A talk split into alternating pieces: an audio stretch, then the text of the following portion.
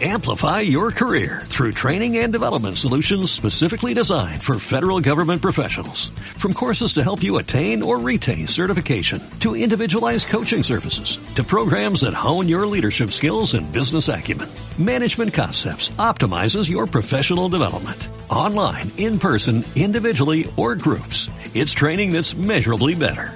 Learn more at managementconcepts.com. That's managementconcepts.com. Dos realidades sobre una misma historia. Son las seis y media. De la noche al día, Miguel Ángel Dasguani.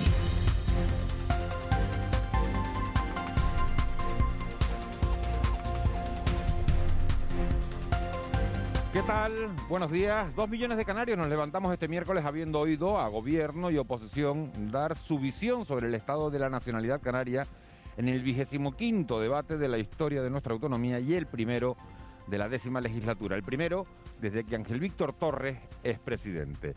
La realidad, como se pueden imaginar, cada uno la describió a su manera. Para Torres, los canarios pueden estar tranquilos porque en una situación tremendamente complicada, la más difícil de la historia, el gobierno ha estado a la altura en lo sanitario y en lo económico, sobre todo, dijo Torres, a la hora de reclamar ayuda. El presidente destacó que se ha dado más a quienes menos tienen y que se están sentando las bases, dijo también, con una vacunación masiva antes del verano para poder mirar al futuro con ciertas dosis de optimismo. La oposición lo acusó de vivir de espaldas a la realidad. Nosotros en este programa hemos preparado hoy una amplia e interesante tertulia en la que analizaremos con todo lujo de detalles lo que dio de sí esa primera jornada sobre el debate del Estado de la Nacionalidad. Desde el discurso del presidente a sus caras caras vespertinos con José Miguel Barragán, María Australia Navarro y Vidina Espino. Ese análisis correrá a cargo de nuestros colaboradores habituales Ángeles Arencibio y Juan Manuel Betancourt y los también periodistas Alberto Acosta, Chicha Rosarena, que por cierto recibe un premio esta noche, y José Reina. El programa lo terminaremos hoy a las 9 en punto para que puedan seguir en directo la segunda jornada del debate. Pero antes de todo eso, tenemos mucho que contarles. Hablaremos de los test de antígenos y PCR que hay que hacerse para poder viajar esta Semana Santa, dónde pueden hacerse, cuánto cuestan y con cuánta antelación hay que pedirla ahora. Contactaremos además con el portavoz nacional de la Federación de Asociaciones para la Defensa de la Sanidad Pública para saber en qué medida está afectando al resto del sistema. Y David Denis, presidente de la Asociación Canaria de Agencias de Viaje y Tour Operadores, nos va a hacer una amplia radiografía del sector en estos tiempos en los que se viaja tan poco y no precisamente por falta de ganas. Gema Ojeda, propietaria de una ludoteca en Puerto del Rosario, en Fuerteventura, nos va a explicar también los motivos que la han llevado a convocar una movilización para pasado mañana, para el viernes. Parece que muchas empresas han tenido que cerrar por las medidas adoptadas para frenar la pandemia. A las 9 menos 10, como digo, nos iremos en directo hasta el Parlamento para, que, para que la jefa de informativos de esta casa, Leticia Martín Arena, nos cuente esos minutos previos al inicio de la segunda sesión del debate sobre el estado de la nacionalidad, al que nos engancharemos justo después del boletín de las 9. Hacen posible este viaje por la actualidad José Luis Molina Moli en el control, Marlene Meneses en la redacción Eva García en la producción. Tres horas de radio en directo, con los ojos bien abiertos, con los ojos puestos en la actualidad para contarles cualquier noticia que ocurra. Será un placer que nos acompañen en este trayecto diario que nos lleva de la noche al día. Empezamos. De la noche al día, Miguel Ángel Dasguani. 6 y 33. Vamos a conocer las noticias que marcan la crónica de este miércoles 24 de marzo. Caja 7 te ofrece los titulares del día. Eva García, muy buenos días. Muy buenos días, Miguel Ángel. Ayer todas las miradas puestas en la calle Teobaldo Pover, en ese Parlamento de Canarias, comenzaba el primer debate sobre el estado de la nacionalidad canaria de la presente legislatura esta décima legislatura por la pandemia. El año pasado estábamos encerrados hasta ahora, pero este año se ha podido haber debate. Diferente con todas sus señorías con las mascarillas. Eso sí, parece que fueron más de los que en principio se, se esperaba y, la pelea sí que es igual, la de siempre. El gobierno una cosa y la oposición dice otra. Dos realidades, como, como decía, dos visiones distintas sobre, sobre una misma realidad. El presidente Torres eh, dio muchos datos, dijo que bueno, en las actuales circunstancias, tal y como estamos, en mitad de una pandemia global, Canarias lógicamente no puede estar bien. Lo ha hecho durante su discurso de apertura de ese debate sobre el estado de la nacionalidad. Canarias no está bien, como no lo está nadie en el mundo a causa de la pandemia, pero Torres ha asegurado que tiene la certeza de que estamos saliendo del túnel y de que saldremos de esta más fuerte. Además, ha afirmado que las islas están preparadas para inmunizar a la población del archipiélago este verano. Con nuestras infraestructuras, con el personal sanitario del Servicio Canario de Salud, podemos inocular hasta 30.000 dosis al día. Si nos dan la materia prima, si llegan los suministros, avanzo lo que sin duda será la mejor de las noticias y es que las Islas Canarias van a conseguir la inmunidad frente al virus antes de que acabe el verano. Y eso lo debe cambiar todo.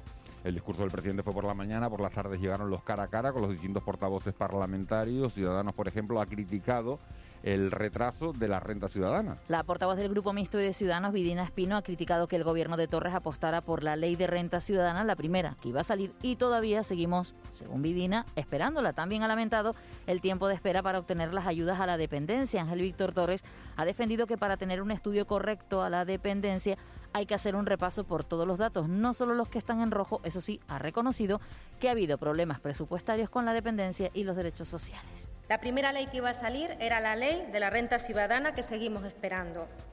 Era el gran proyecto de este pacto de progreso. Y además iban ustedes también a bajar el tiempo de espera en la dependencia, porque era una situación inaceptable y lo repitieron una y otra vez. El próximo mes de julio se van a cumplir dos años de este nuevo Gobierno y no solo no han cumplido nada de lo que prometieron, sino que Canarias sigue siendo, en sus propias palabras, la campeona de todo lo malo y la última clasificada en todo lo bueno. Yo lo que pido, para que tengamos un estudio correcto, sosegado y objetivo, y por eso hablaba de demagogia esta mañana, que pongamos todos los datos, no los que están en rojo, pongamos también los que están en verde, todos los datos. Llevamos 14 años de retraso. Ha habido problemas presupuestarios con la dependencia, también con los derechos sociales. Eran las palabras de Vidina Espino, la respuesta de Ángel Víctor Torres, Coalición Canaria también intervenía por la tarde, José Miguel Barragán ha criticado que el gobierno de España, del mismo signo político que el Ángel Víctor Torres, no escuche al presidente canario. En materia migratoria, además, ha criticado que haya sido el propio ministro del Interior, Fernando Grande Marlasca, el que desmanteló el matorral, porque suponía un gasto excesivo. Por su parte, Torres ha dicho que fue ese ejecutivo quien le dijo al ministro del Interior, Fernando Grande Marlasca, que el muelle de Arguineguín en Gran Canaria no podía seguir siendo un ejemplo deplorable. deplorable. Torres, además, ha criticado que el grupo nacionalista haga política con la inmigración. Ustedes no quieren escuchar y se lo advertimos desde diciembre del 2019. Ustedes se dejaron engañar por el gobierno de Pedro Sánchez porque usted no alza la voz. Presidente, usted no se revira. Le recuerdo que fue Marlaska quien desmanteló el centro del Matorral en 2018 porque lo consideraba un gasto excesivo. Nosotros fuimos lo que les reclamamos a Marlaska por escrito y públicamente, que no podía seguir siendo un ejemplo deplorable el muelle de Arguineguín fue este gobierno, y le vuelvo a repetir, y no me cansaré nunca, que no hagamos política con esto, ustedes gobernaban cuando algunos alcaldes de otras formaciones políticas echamos una mano, hagan lo mismo, recriminen a quienes de su formación política, cualquiera otra, se equivocan y hacen mensajes xenófobos, racistas, que van en contra de lo que es la esencia del pueblo canario. Eso en el cara a cara con los nacionalistas. Después llegó el Partido Popular, que dice que le pone un cero al gobierno y que ha sido un ejercicio el discurso de Torres de autocomplacencia. El presidente le respondió a los populares que se habían traído el discurso escrito desde casa. La portavoz del Grupo Popular Australia Navarro ha calificado el discurso de Ángel Víctor Torres como un ejercicio de autocomplacencia o seno y le ha puesto un cero a su gestión. Navarro ha echado en cara a Torres que se haya escondido detrás de la pandemia y por su parte el presidente canario Ángel Víctor Torres cree que Navarro vive una realidad preconcebida. Canarias lleva un año sufriendo la peor crisis sanitaria, económica y social de su historia. Y en esta situación tan dramática, usted ha hecho hoy lo peor que podía hacer como presidente de todos nosotros, de todos los canarios. Usted se ha escondido detrás de la pandemia para eludir, eludir su responsabilidad y eso es algo vergonzoso y lamentable. Se lo repito, señor Torres, a su gobierno le ha faltado valentía, coraje y liderazgo para afrontar una situación tan complicada como la que nos ha tocado vivir. Dice usted de manera grandilocuente que el gobierno de Canarias ha fallado en la gestión de la pandemia. Y hago una pausa. Salga después a esta tribuna y defienda algún gobierno del Partido Popular del resto de las comunidades diciendo que ha gestionado mejor la pandemia que Canarias, señora Navarro. El debate continúa hoy a partir de las 9 con las comparecencias de los cuatro grupos políticos que sustentan el gobierno de Canarias, el denominado Pacto de las Flores, PSOE, Nueva Canarias, Unidas Podemos y la agrupación socialista Gomera. Además, las intervenciones a las que, a las que responderá también el presidente del gobierno, Ángel Víctor Torres. Un pleno que escucharemos en esta casa a partir de las 9 de la mañana. Todo eso es lo que se refiere a la política canaria. En Madrid, entre tanto, la ministra de Economía, Calviño, ha negado la discriminación en el reparto de fondos. La vicepresidenta del Gobierno ministra de Asuntos Económicos ha asegurado que el Gobierno no discrimina a ninguna región en el reparto de fondos europeos y ha subrayado que Baleares y Canarias son las que más lo necesitan al estar más perjudicados por la crisis. Calviño responde así a un senador del Partido Popular que acusaba de discriminación al Gobierno al tiempo que cuestionaba que las ayudas se apliquen sin tener en cuenta el número y las circunstancias de las empresas a apoyar en cada territorio. No hay ningún tipo de discriminación. Es verdaderamente, está fuera de lugar mencionar a la Comunidad de Madrid, pero además le insto a no llevar al conflicto entre las regiones de nuestro país. Si en este momento hay que ayudar a una comunidad autónoma, es a Baleares y Canarias, que claramente están teniendo un impacto diferencial de la pandemia. Vamos ya con esos datos diarios sobre el coronavirus. Un fallecido en Canarias y 243 nuevos casos de COVID-19. Por islas, Tenerife suma 110 casos, Gran Canaria 94, 25 en la isla de Fuerteventura, Lanzarote 13 y un nuevo caso en la isla de La Palma. En base a estos datos, el jefe de epidemiología del gobierno de Canarias, Amos García, ha manifestado que corremos el riesgo de entrar en una cuarta ola si no mantenemos y respetamos todas las medidas estos días y en Semana Santa. Lo mismo está pasando en Canarias, donde tenemos una cierta estabilidad que no se consigue doblegar con una tendencia al alza en determinada isla.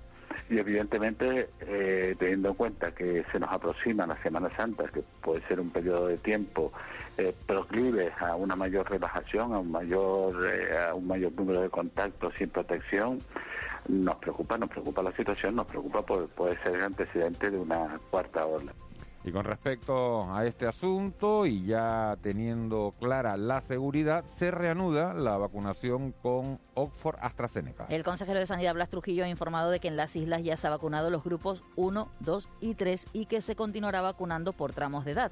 Trujillo ha querido puntualizar que no se han registrado casos con reacción negativa de la vacuna AstraZeneca. Habíamos obviado ese tramo de edad hasta tener los documentos que científicamente pues validaran ese, esa situación. Con relación a casos de AstraZeneca, eh, relación causal, no hay ninguna ni en Canarias ni en España a día de hoy. Por eso la vacuna, pues obviamente fue validada por el Consejo. Y una noticia de carácter curioso y científico para terminar, el aumento del nivel del mar, Eva García, ya es un hecho en Canarias. Desde principio de siglo ha aumentado cada año 2,1 milímetros. Esto supone 8 metros perdidos en todas nuestras playas. Así lo ha explicado el director del Instituto Universitario de Oceanografía y Cambio Global de la Universidad de Las Palmas de Gran Canaria, Alonso Hernández. Además ha expresado que los inviernos en Canarias se volverán cada vez más cálidos y en Europa serán más duros y fríos. El aumento del nivel del mar ya es un hecho en, en Canarias y, por, por, ejemplo, desde el principio del siglo hasta la actualidad, con un aumento del nivel del mar de un, de un milímetro, de 2,1 milímetros por año, ya hemos perdido de playas, de todas nuestras playas, 8 metros de playa.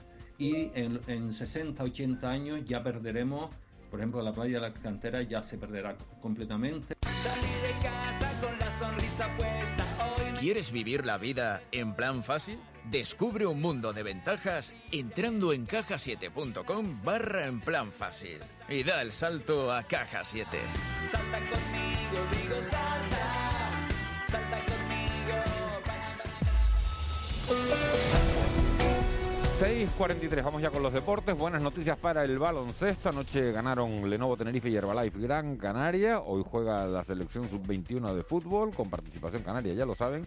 Y en Canarias Radio seguimos con la previa del derby del próximo domingo. Joaquín González, buenos días. Hola, buenos días Miguel Ángel. Ayer tuvimos en nuestro deportivo aquí en Canarias Radio a los entrenadores del derby, a Luis Miguel Ramis, técnico del Club Deportivo Tenerife, y a Pepe Mel, entrenador de la Unión Deportiva Las Palmas. Pasamos con ellos prácticamente una hora analizando todo lo que rodea al derby. No esperan en principio un partido de muchos goles el próximo domingo en el Heliodoro. Hablan Ramis y Mel muy equilibrados, no suelen ser partidos con muchos goles, es verdad, por bueno, los niveles de atención, concentración innatos a un partido de estas características son altísimos y muchas veces los pequeños detalles, y hablo de pequeños detalles, pues acciones de estrategia, pues no cometer errores, muchas veces se, deciden ¿no? y son aspectos importantes. Nos gustaría que fuera un grandísimo espectáculo con buen fútbol y con que la gente, bueno, desde sus casas, pero se divirtiera, ¿no? Pero no suele ser, no suele ser la realidad. Los dos equipos creo que tenemos argumentos para hacer las cosas bien, creo que los dos tenemos una idea definida de lo que queremos eh, para conseguir la victoria, pero bueno, yo creo que mm, puede haber un buen partido. Hoy se ejercitan ambos conjuntos, el Tenerife a las 10 en el Mundialito y la Unión Deportiva Las Palmas a las 7 de la tarde en el estadio de Gran Canaria. También en el mundo del fútbol, hoy estaremos pendientes a la tercera división. Se juegan cinco partidos: Tenerife B, Tenisca, Mensajero Atlético Paso, Ver Atlético Victoria, y Barrata Coronte y Las Palmas C, Lanzarote. También hay fútbol internacional en el día de hoy. La selección española sub-21 se medirá a Eslovenia en la fase de grupos del europeo. Con la rojita, con la sub-21, tenemos al gran canario Jeremy Pino y al guardameta de la Unión Deportiva Las Palmas, Alex Domínguez. Y mañana juega la selección española absoluta que se enfrentará a Grecia en partido clasificatorio para el próximo Mundial de 2022. Con España tenemos al canario Pedri González que vive su primera convocatoria con la absoluta como si fuera un sueño. Me han tratado muy bien y, estoy muy cómodo aquí, quiero, quiero disfrutar de la experiencia porque como tú dices es un, sueño para cualquier niño del mundo y, bueno, pues a disfrutar, a mejorar y, aprender de, de, los que más tiempo llevo. Y cerramos con baloncesto y con buenas noticias porque anoche ganó el Herbalife Gran Canaria en Francia al Metropolitans por 74-84 en el primer partido de la serie de cuartos de final de la Eurocup y también ganó el Lenovo Tenerife en el cuarto encuentro del Sweet 16 de la Basketball Champions League al Ligokea de Bosnia por 80-75. 6.46. Lleva García, ¿qué tiempo tenemos en la calle? Bueno, pues estamos pendientes sobre todo de la calima que afectaba ayer a Lanzarote y, Fuerteventura y que en el día de hoy veremos pocas nubes y aparecerán a primeras horas por el norte y nordeste de las islas de mayor relieve y será poco importante. La calima algo más densa, su segunda mitad del día durante esa jornada pues tendremos eso, también la calima en, el resto de islas. Las temperaturas seguirán subiendo tanto mínimas como las máximas. A primera hora de la tarde oscilarán entre los 23 y algo más de 26 grados en la costa. Viento alisio flojo en costa, siendo del este-sureste moderado en las islas orientales y en las medianías será del este-sureste. En el mar, olas de medio metro a metro y medio.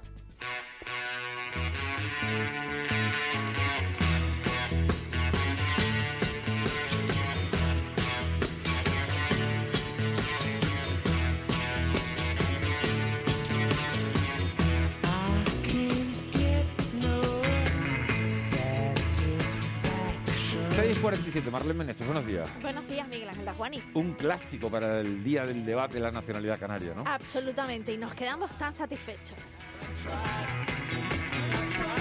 Uno se pregunta, ¿se habrá quedado ayer Ángel Víctor Torres a gusto con su discurso en el Parlamento? A saber. Hay que preguntarle. Tiempo tuvo, ¿eh? Para hablar. Tuvo una hora y media, estuvo, estuvo hablando. Y jugaba muy bien con los silencios, ¿no? Ahí. Tuvo el discurso por la mañana de, de, hora y media, 90 minutos, y después llegaron los cara a cara con los principales partidos de la oposición, con Coalición Canaria, Grupo Nacionalista Canario, con Partido Popular y con, y con Ciudadanos, con, con la portavoz Vidina Espino, que llevó un vídeo por primera vez al Parlamento. Eso viene hoy en las portadas de los periódicos, ¿no? Así es, hablan precisamente de los titulares que dejaron ayer ese debate sobre el estado de la nacionalidad en el periódico El Día. Las palabras de Torres, estamos saliendo del túnel. Es la imagen de portada también para este periódico. Además, en sumario, dos columnas, Canarias logrará la inmunidad antes de finalizar el verano con 30.000 dosis diarias. Además, el gobierno activa un plan de apoyo a autónomos y a pymes por 400 millones.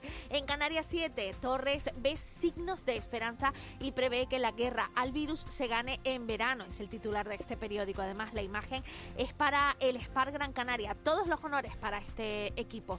En sumario, eh, a cuatro columnas, AstraZeneca se retoma hoy con los de 65 años. En Diario de Avisos, Canarias está preparada para vacunar este verano al 70% de la población. Son las palabras de Ángel Víctor Torres ayer en el Parlamento de Canarias. A una columna, Ramis, lo normal es que el tema de renovación se toque al final de la temporada.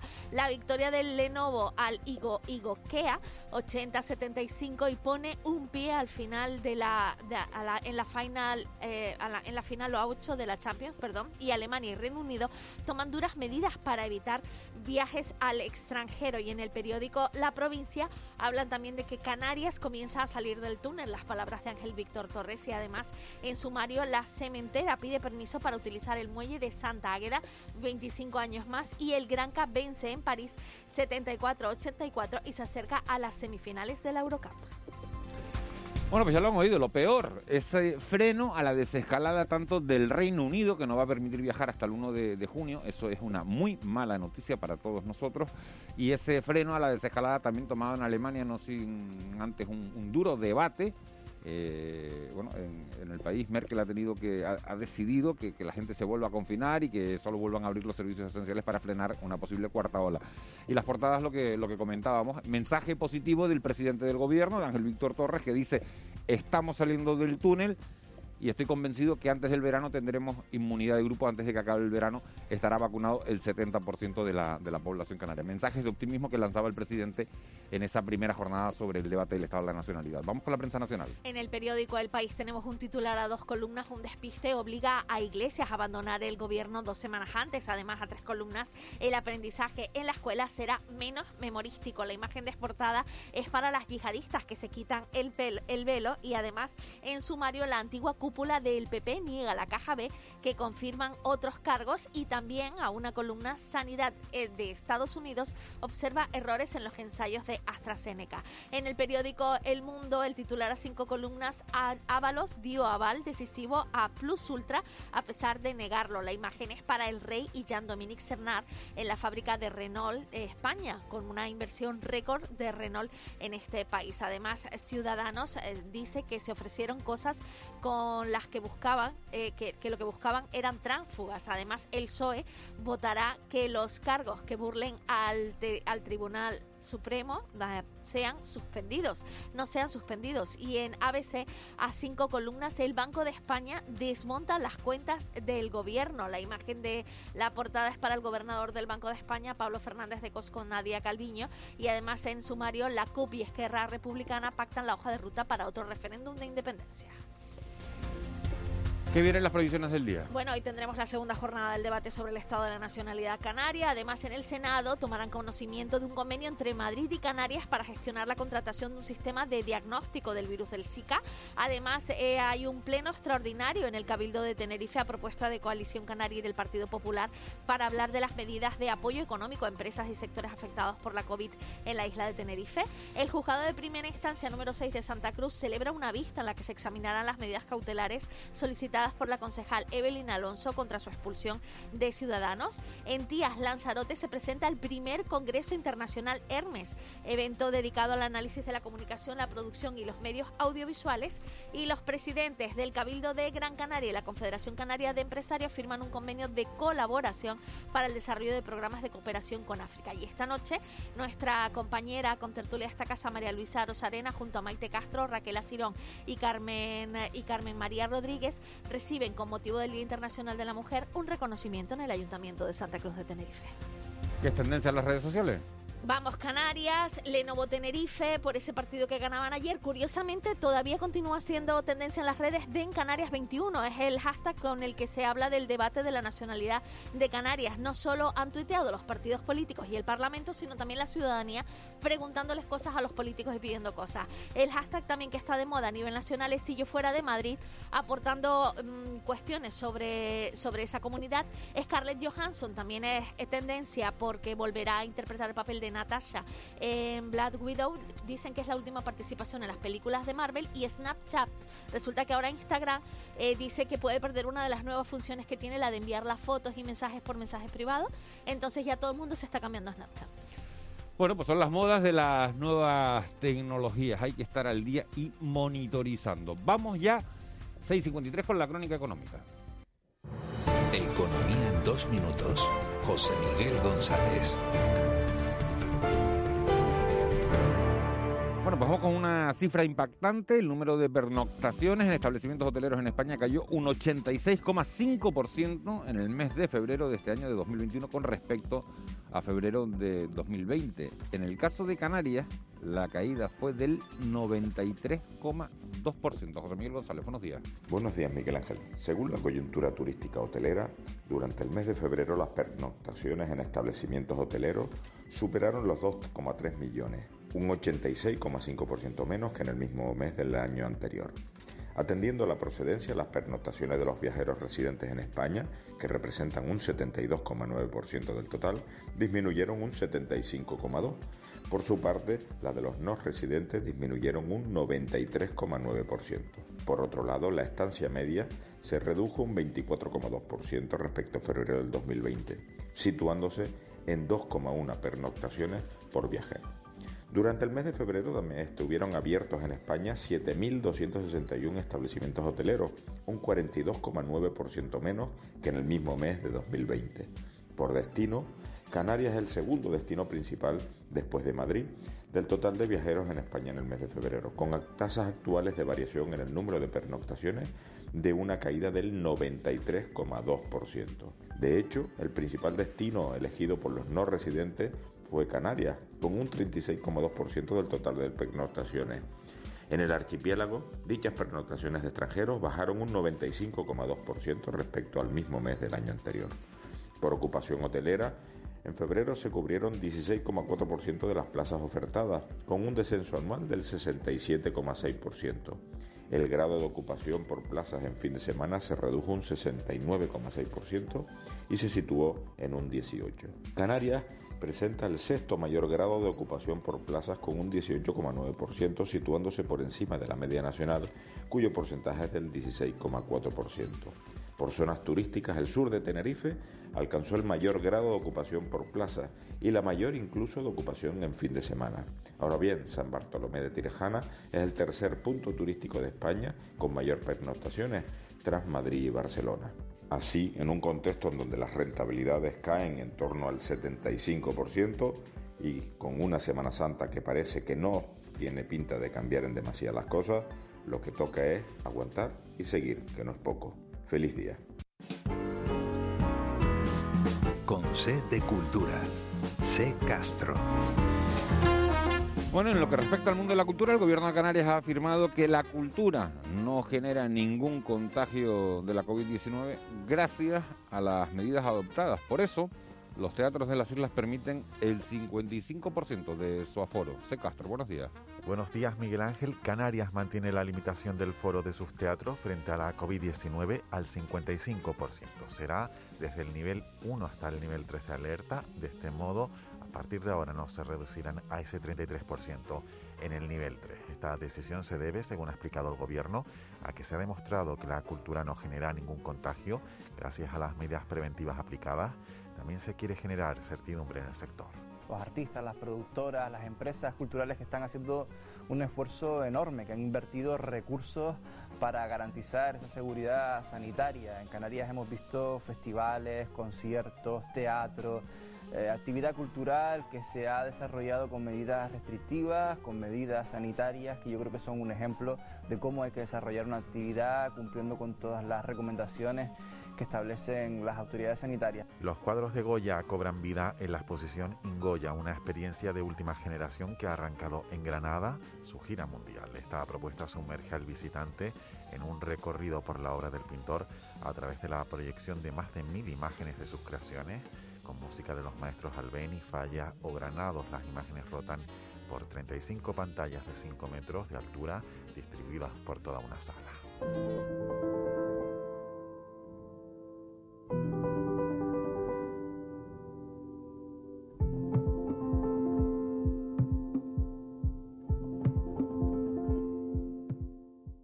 La transgresora Clara Pella defiende que hay que hablar de las cosas que no se hablan. La pianista publica Periferia, un álbum que apunta a las emociones escondidas o no homologadas.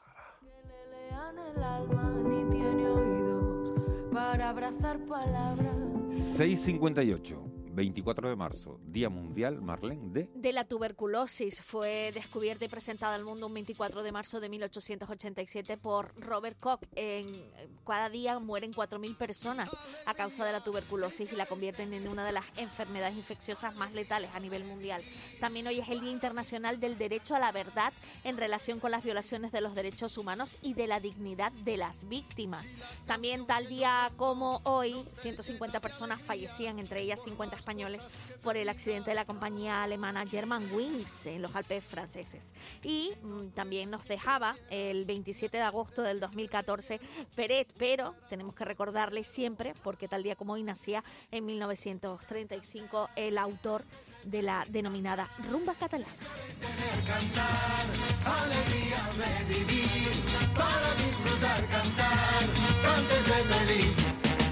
Canta y sé feliz, canta y sé feliz, cantar y cantar.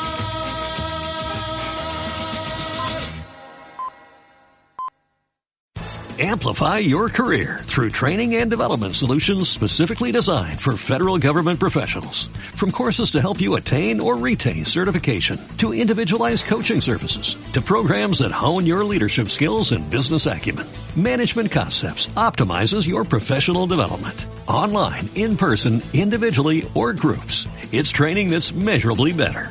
Learn more at managementconcepts.com. That's managementconcepts.com.